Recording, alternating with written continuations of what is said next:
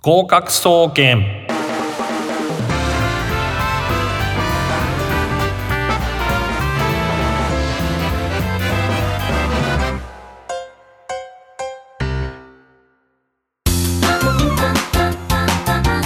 皆さんこんばんは。19時になりました。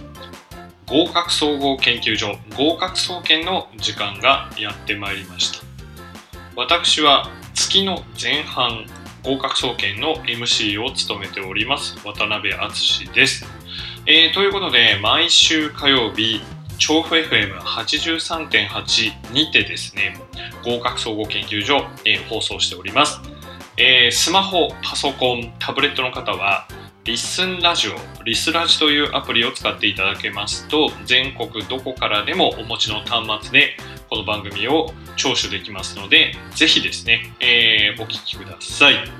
さあ、今日からですね、9月、9月1日ということになりました。で、この番組はですね、大学受験生をはじめとして、さまざまな夢や希望のために努力している皆様を応援する学習応援型の番組となっております。で、9月と言いますとですね、これからですね、実践的な演習を大学受験の場合はしていかなければならないんですが、まあ、そのお話は、えー合格への道のコーナーで詳しくお話しさせていただきます。どうぞ最後までお付き合いください。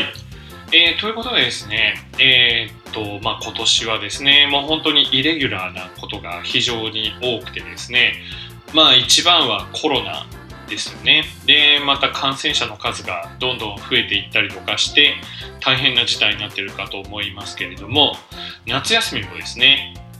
えー、と普段ならば夏祭りですとかさまざまなフェスとか、えー花火大会とか、まあ、そういうですね、えー非常に、えーイベント目白押しだったわけです。なんといってもですね今年は東京オリンピック自体が中止になったと。えーいうことになるわけですね。で、実を言うとですね、この東京オリンピックが開催決定、えーされたことっていうのが、えー私が首都圏から、まあ、脱出して移住をするっていうことの直接の、まあ、きっかけになったと言っても過言ではありません。で、この話はですね、また少しずつ、えー番組の中でお話しさせていただきますけれども、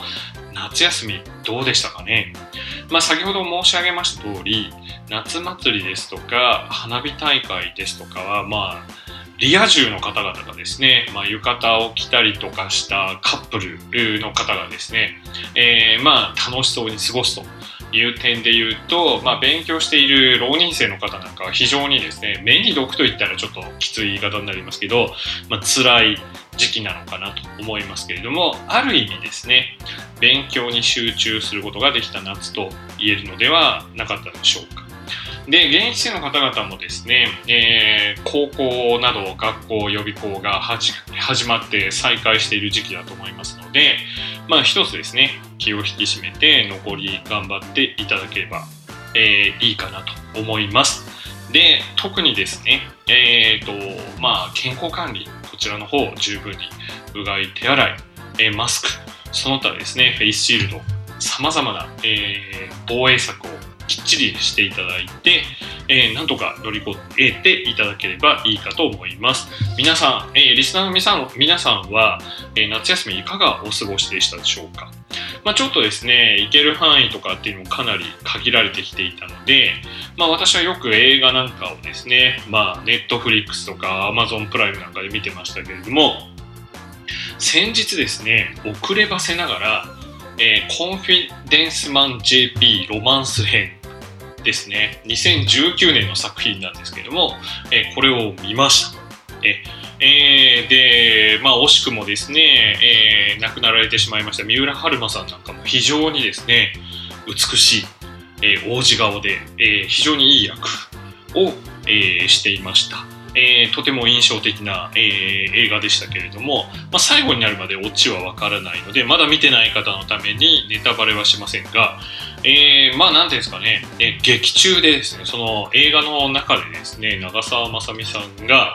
えーやるなら今しかねって歌うところがあるんですけど、これもともとオリジナルはですね、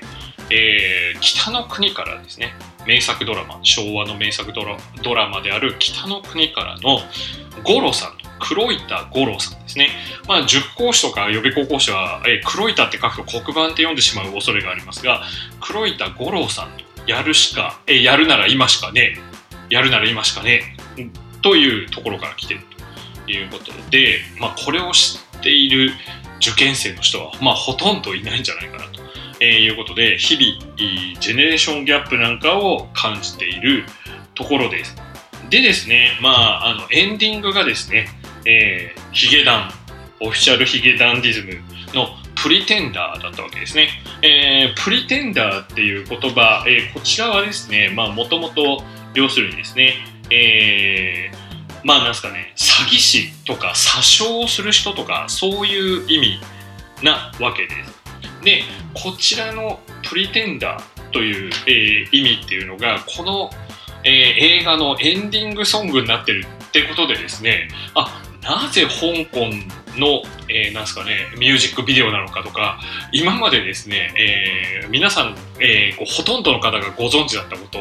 が、私がようやく、えー、頭の中でつながって、あ、だからあの、PV、ミュージックビデオ、えー、プロモーションビデオは、えー、香港で撮影してるのかと。いうことを、えー、気づきました。香港もね今すごい大変な時期なのでなんとか自由が保たれてほしいなと思いますけれども、まあ、そんな意味も込めてですね、えー、今日のオープニングの後に、えー、お届けする曲は、えー、1曲聴いてください。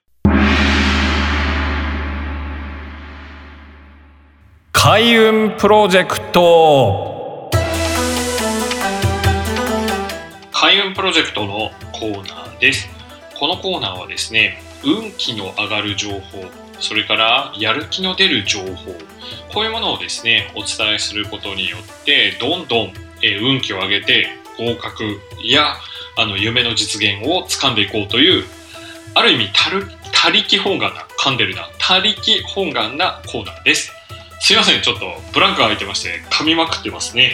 えー、ということでですね、えー、オープニングでもちょっと長々とお話しさせていただきましたけれども、コンフィデンスマン JP をようやく見たというお話ですね。で、まああのー、先ほどもお話ししましたように、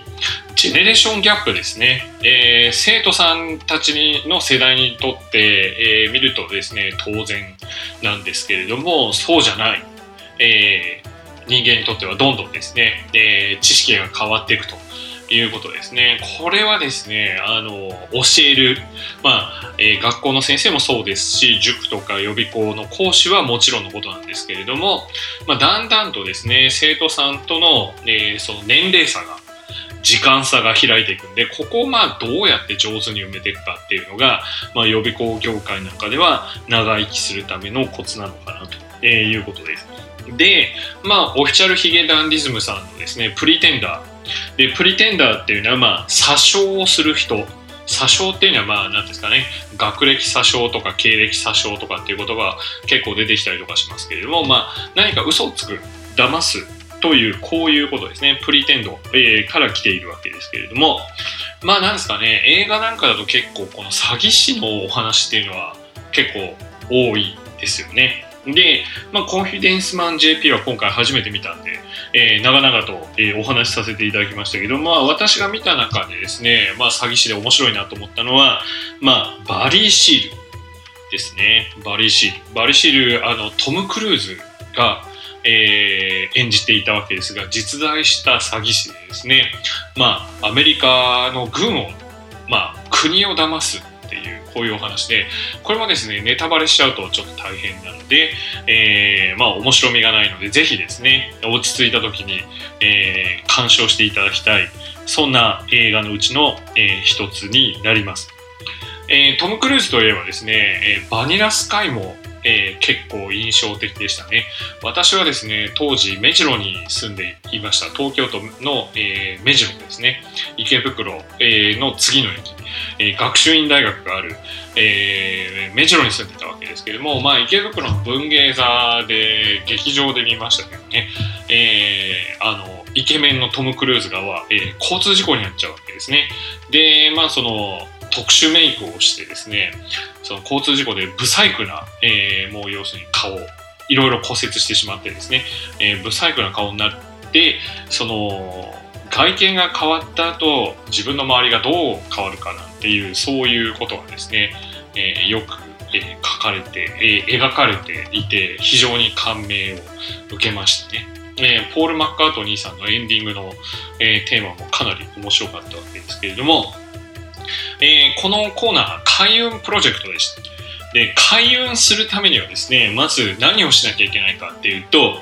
まあ、だま騙されたりとかですね詐欺にあったりとかカモになったりとかしないっていうことが何よりも大事かと、え思います今年のですね夏に、まあ、新潟県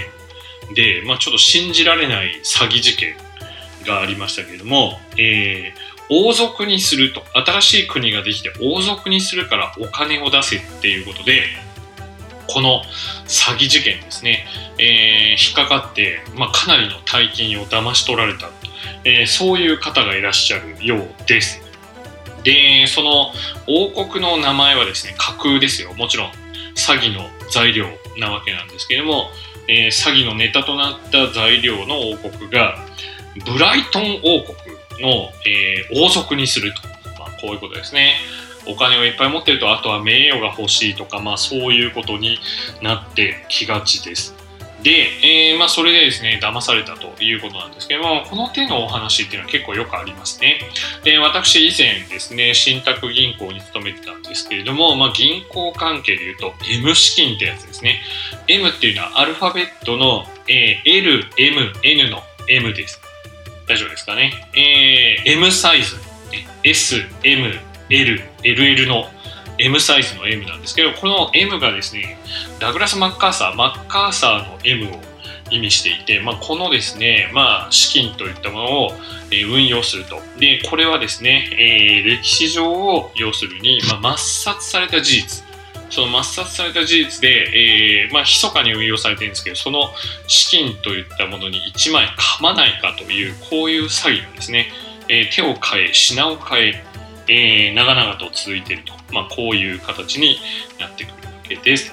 まあ、あの予備校なんかでもですね、まあ、あの大風呂敷をえー、広げる講師なんかがいて、よくこういうことに騙されるなって思うんですけどね。まあ俺は東大で一番だったとかですね、NASA で働いていたとか、えー、まあ上智大学の先生だとかですね、まあよくそういうね、も歯もないことを言えるのか、えー、というタイプの人がですね、一昔前までは結構人気があったりとかして、まあ常識のあるですね、えー、普通の大人からすると、まあなんですかね、え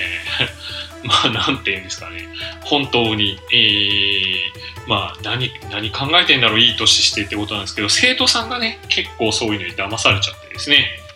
えー、遠い校舎なんだけど、わざわざ時間をかけてその先生の講習を取りに行くなんていうような、いわゆる信者ってやつですね。まあ、そういうのになっちゃったりとか、え、するっていうお話がよくありました。で、運を上げるためには先ほども言いましたように、騙されない。騙されないためにはちゃんと自分の頭で考えていく。えー、これがとても大切なんか、えー、なんじゃないかなと思います、えー、とにかくですね、試験会場では頼れる人間っていうのは自分一人です。ですので、明日のために頑張っていってください。えここで1曲お送り合格への道。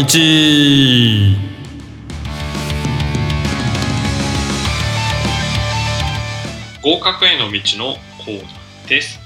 えー、このコーナーはですね合格に必要な情報や勉強法やさまざまな合格体験記、えー、こういったものをですねご紹介させていただいて、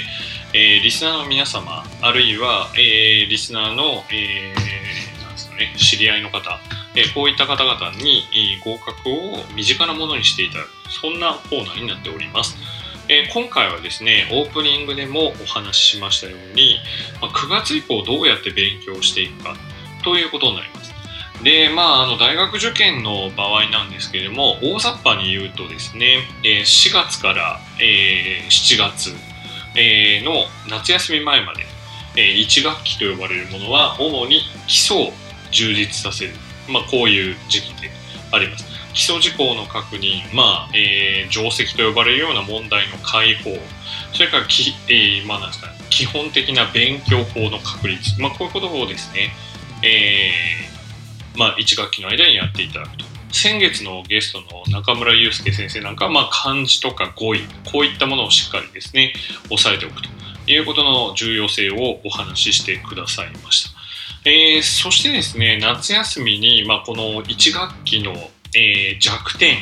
それから、えー、入試問題を見て、えーまあ、この場合はあのざっと見ると解かなくてもいいので見ていただいて、まあ、特にですね、まあ、リスニングが出るとか英語の場合ですとあと英作文とかですね、まあ、そういう独特な出題形式があったりとかする場合はそこを重点を、えー、要するに強化する。あるいは弱点を補強する、えー、そして現役生の場合はちょっと未就範囲などをですね、えー、これをしっかりと、えー、やっていただくと、まあ、こういう時期になっておりまして9月からはですね、え、そろそろ実践期ということになります。で実践というのは何かっていうとですね、まあ、過去問をやるということになります。赤本が有名ですけども今は、えー、寸大予備校さんの青本ですとかあるいはですね、えーまあ、この番組にも以前、えー、ゲストとしてお越しいただきました内越先生なんかがですね幹部の内越先生なんかがお書きになっている角川の、えーまあ、過去問集構いませんので、まあ、そういったものを、えー、少しずつ演習していくというそういう時期にあたります。でですね、まあ、中学受験ですとか、高校受験ですと、まあ、それは冬からでもいいんじゃないかと。まあ、志望校の過去問やるのは冬からでもいいんじゃないかと。えー、こういうふうな意見もありますが、違います。えー、特にですね、主要教科、主要教科ですね、英語、数学、国語なんていうのはですね、まあ、10月から、まあ、最、まあ、遅くてもですね、えー、10月ぐらいからは、まあ、入試問題をえー、やっていただくというのが重要です。で、その理由は何かと言いますと、まあ、その、秋にですね、まあ、あの、大学別の模擬試験とかですね、志望校別の模擬試験というのは結構出てくるわけです。で、これを目指してですね、えー、過去問の演習をちょっとずつ、えー、していただくと。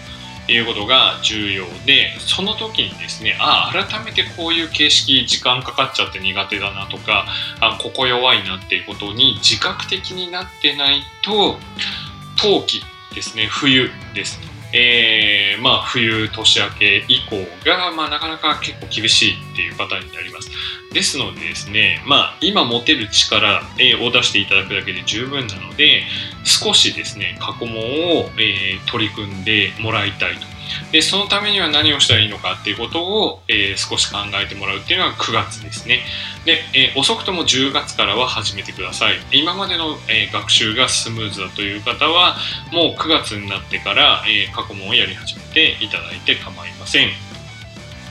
でですね、え過去問はじゃあどういうふうに勉強していけばいいのかということなんですけれどもうん僕のおすすめはですね第一志望からやってほしいということです。えー、よくですね、9月、10月ですと、まだ力が、えー、自信がないからとか、まだ学力がついてないからという理由で、まあ、滑り止めと呼ばれるところですね、併願校で簡単めなところから問題演習する方が多いんですけれども、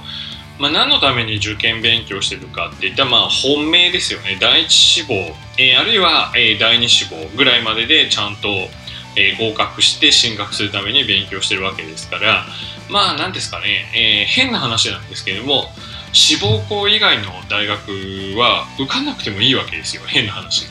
えー、まあ受かってもらうのが一番なんですけれども、えー、受かなくてもいいと。そういう形になっています。ですから、まあ、基本的に重要なことは何かって言いますと、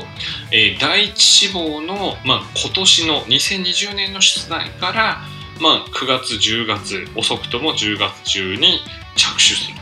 ということが重要です。で、そのためには何が必要かということをちょっと考えてもらえればいいかと思います。で、もちろんこれは英語、数学、国語の話ですので、まあ、例えば地歴公民ですとか、まあ、理科、とかですねまだ前半位が終わってないよっていうところは気にしなくても結構です。ということでまたですね来週この辺の話を深掘りしていきたいと思いますけどまあ今日はですね合格への道はこういうことで過去問を、秋からやるよっていうことを覚えてみてください。ということで合格の道への、えー合格への道のコーナーでした。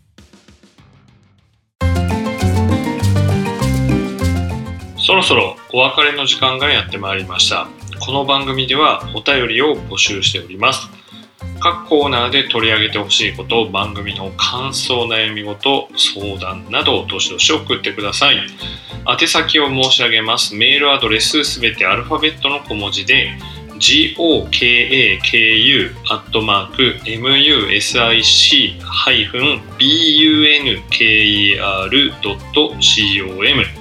合格アットマークミュージックハイフンバンカードットコムえーアメーバブログある予備高校師の日常バージョン2という私のブログからでも、えー結構です。ツイッターも合格総研渡辺敦えーこちらも検索していただくと出てきますので、こちらのダイレクトメッセージでも大丈夫です。フォローもお願いします。なお、ミュージックバンカーと検索していただくと、公式ウェブサイト、トップページ、ラジオ番組一覧に宛先へのリンクございますので、こちらこちらからも送信可能です。えー私が書いた参考書、大学受験自由英作文がスラスラ書ける本、換気出版、こちらの方も好評発売中です。えー3時間で自由英作文をどう勉強していけばいいか、書き方のコツなどを、えー対話形式で、え書いております。ぜひ、えー自由英作文が必要な方、読んでください。えというわけで、今週はここまでです。お相手は私、渡辺敦でした。来週もですね、私、渡辺が担当いたします。この後30分はドリームワークスをお送りいたします。それではまた来週火曜日、この時間19時に調布 FM83.8 でお会いしましょう。さようなら。